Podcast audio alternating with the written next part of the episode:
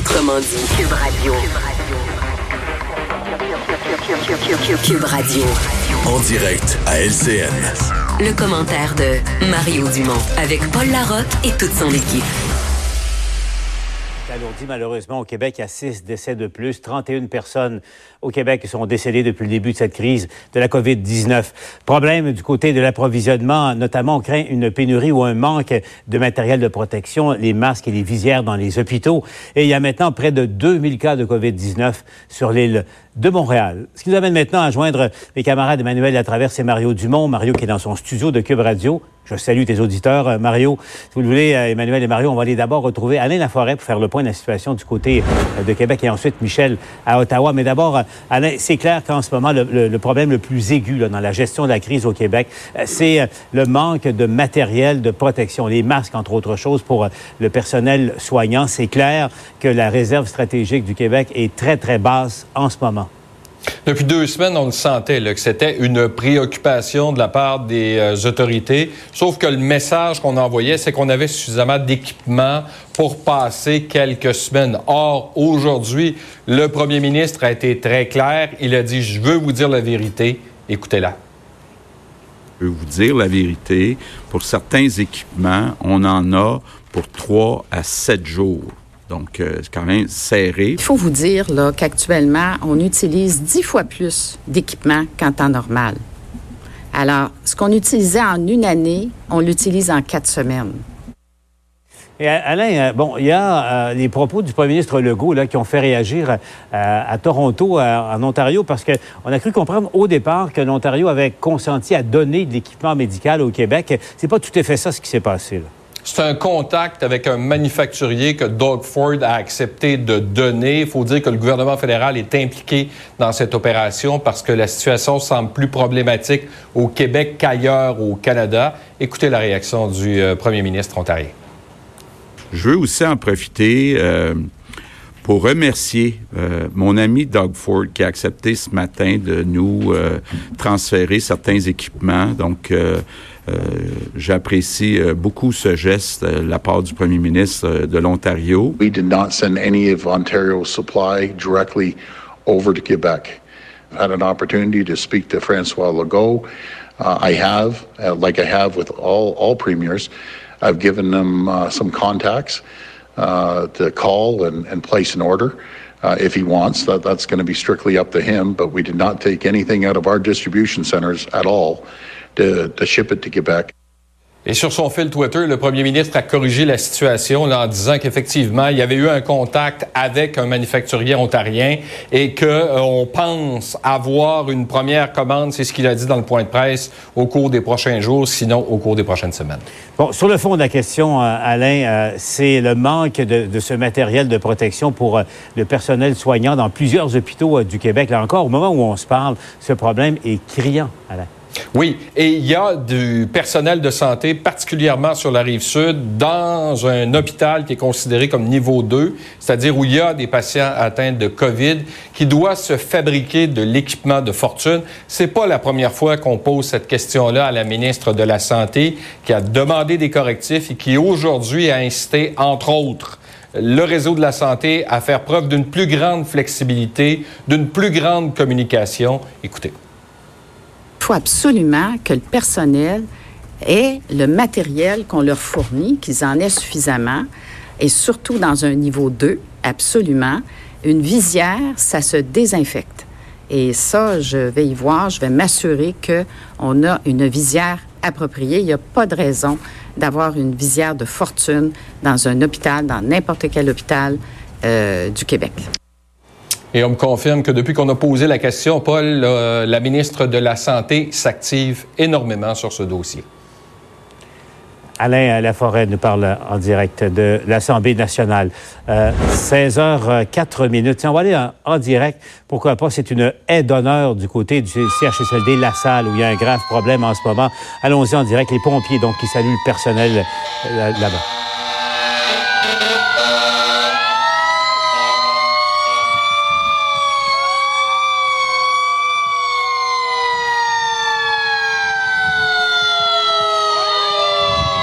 Impressionnant. Donc, les pompiers euh, là-bas euh, applaudissent les efforts du personnel. Je vous le rappelle, il y a plusieurs cas de COVID-19 dans le personnel, mais surtout chez les patients dans, ce CHSLD. Ça se passe à, la salle dans l'ouest de Montréal. Félix Seguin est sur place. On va le retrouver un peu plus tard. C'est les pompiers qui, qui saluent de la main maintenant le personnel soignant là-bas qui mène une lutte là, pour sauver des vies en ce moment.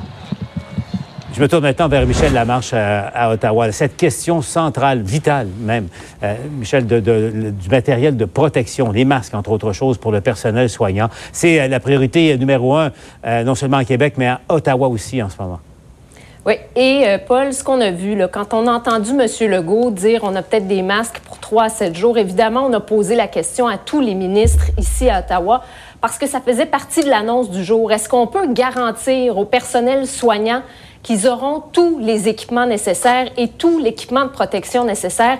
Et pas, pas possible d'obtenir une garantie euh, de la part d'Ottawa aujourd'hui, donc pas de promesse. Ce qu'on sait par contre, c'est que le gouvernement aujourd'hui a débloqué 2 milliards de dollars pour pouvoir faire des achats en gros euh, de matériel euh, de protection un peu partout, les masques, les blouses, les écouvillons également. on nous a dit lors de la conférence de presse ce midi qu'on avait notamment réussi à garantir une commande de 60 millions de masques, euh, pardon, de 157 millions de masques et également commander 60 autres millions de masques.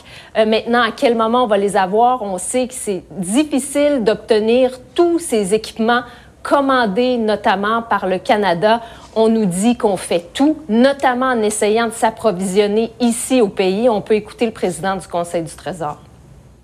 Nous sommes évidemment en appui aux travaux et aux opérations essentielles que font tous les gouvernements des provinces, incluant celui du gouvernement du Québec, parce que nous savons qu'il y a non seulement non, présentement une disponibilité suffisante, mais il y a aussi évidemment ce souci d'être surprotégé, de surproduire pour que toute la capacité industrielle du pays soit tournée vers la fourniture de quantités suffisantes du matériel de protection.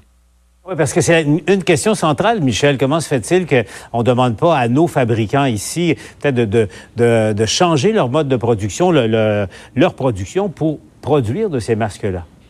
Oui, et on se souvient très bien que le gouvernement le fait la semaine dernière. On a mis sur pied un plan d'innovation où on a dit à tous les entrepreneurs, si vous voulez transformer votre chaîne de production pour produire de l'équipement médical, allez-y. Aujourd'hui, ce que le premier ministre a dit, c'est qu'il y a maintenant trois contrats avec trois entreprises, notamment Medicom à Pointe-Claire. Mais on nous explique là, que ça ne sera pas prêt demain matin. Il faudra quand même attendre. On peut écouter Justin Trudeau. On est en train d'essayer d'accélérer tous ces processus, mais on reconnaît que euh, ça va prendre euh, un peu de temps. On parle de euh, probablement quelques semaines avant que ce matériel arrive de nos, nos manufacturiers canadiens. C'est pour ça qu'on est en train de continuer d'accepter et de, de, de, recevoir des envois de matériel de partout dans le monde.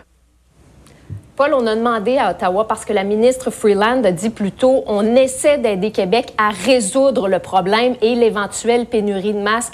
Et on essaie de savoir comment. Est-ce qu'on va donner une partie de la réserve fédérale à Québec? Est-ce qu'on peut envoyer des commandes qu'on attend sous peu à Québec?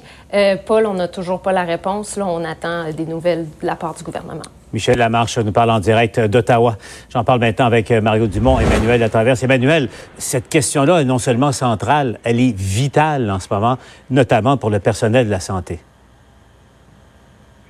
Oui, et on se rend compte que malgré tous les préparatifs, malgré tous les efforts, euh, le Québec comme le Canada se retrouve dans la même tempête que les autres pays du monde, c'est-à-dire dans une course folle à essayer de s'assurer un approvisionnement adéquat on constate que le gouvernement Legault a été pris de court par le rythme auquel euh, euh, le matériel est consommé, entre guillemets.